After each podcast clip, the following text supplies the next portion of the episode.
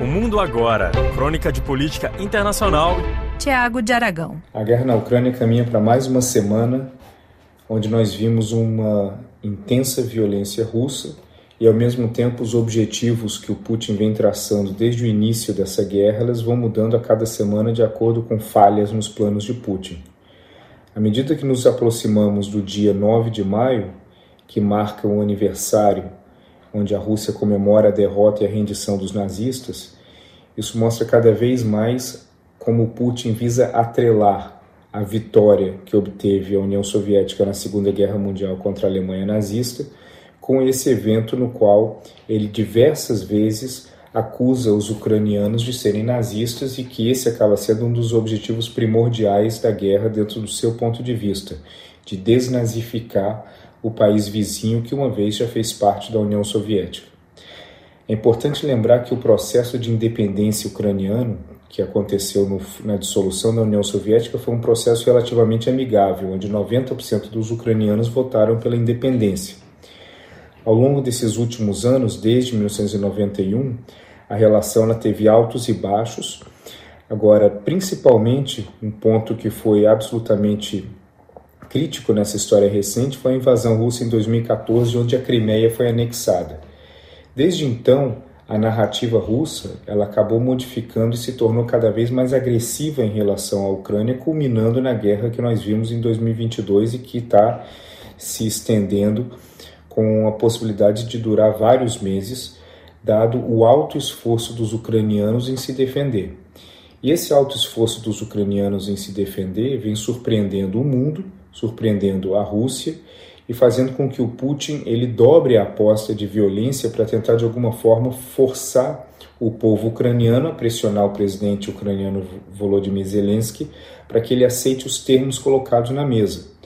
Se a denazificação da Ucrânia já começou a ficar para trás como uma das exigências russas, o reconhecimento de Luhansk e Donetsk como territórios independentes e da Crimeia como um território russo continuam sendo os alicerces da base que o Putin coloca na mesa de negociação e que ao mesmo tempo Zelensky não aceita negociar esses termos por conta da sua integridade territorial, no qual ele defende claramente e legitimamente. Agora, à medida que o Putin, ele cada vez mais ele invoca a vitória sobre os nazistas na Segunda Guerra Mundial para reenfatizar a liderança russa e o nacionalismo russo, ele começa a cometer vários erros no qual ele se isola do mundo e começa a traçar é, linhas similares àquelas é, traçadas de Hitler durante a Segunda Guerra Mundial, salvo, obviamente, todas as grandes diferenças de volume e impacto, mas ele acaba se isolando no mundo e sendo cada vez mais mal visto por conta das atrocidades que são cometidas em Mariupol, em Kharkiv, e em várias outras cidades ucranianas. A Ucrânia vem se defendendo, o mundo cada vez mais apoiando as causas eh, lideradas pelo Zelensky e a Rússia cada vez mais isolada, tendo poucos aliados relevantes no mundo, que, tirando a China, são vários países que são irrelevantes dentro de toda a cadeia da comunidade global e de como que eles podem influenciar direta e indiretamente essa guerra a situação vai ficando cada vez mais dramática para o Putin porque ele não tem para onde correr. Para ele, a narrativa do nacionalismo russo ela serve especificamente para o seu grupo de poder e para um grupo da população que consome diariamente informações produzidas pelo próprio governo russo e pelo próprio Estado russo, a fim de legitimar aquilo que cada vez mais perde a legitimação é, em relação a todas as comunidades internacionais que acompanham o que está acontecendo. A guerra deve se estender por mais tempo e a Rússia, sabendo que no tete a tete está encontrando uma dificuldade muito grande em sobrepor a capacidade de defesa das tropas ucranianas, vai seguir apelando para a violência de desenfreada. Essa violência desenfreada, ela visa gerar algum tipo de narrativa que o Putin pode usar domesticamente para legitimar toda essa história desde o início. Se no começo o objetivo era trocar o governo em Kiev e isso falhou,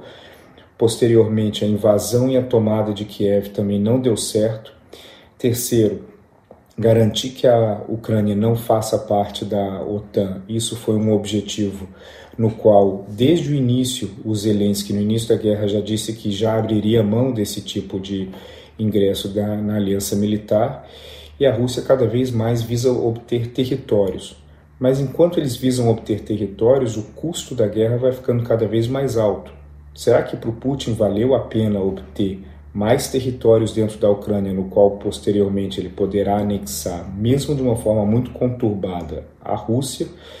mesmo que se o preço disso foram as sanções e o isolamento na comunidade internacional, domesticamente para o Putin sim. Agora tudo ainda está muito em aberto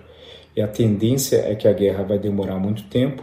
e que à medida que o tempo vai passando, o Putin fique cada vez mais isolado e não tenha mais tanto a perder. E se ele não tem tanto a perder, a violência é algo no qual ele vai aumentar consideravelmente para ver se assim ele consegue tirar algo daquela narrativa inicial no qual ele justificou a invasão na Ucrânia. Esse 9 de maio, que é uma data muito especial para os russos, vai ter que ter um malabarismo retórico para justificar o que está acontecendo na Ucrânia como uma vitória, porque no momento está longe de ser uma vitória.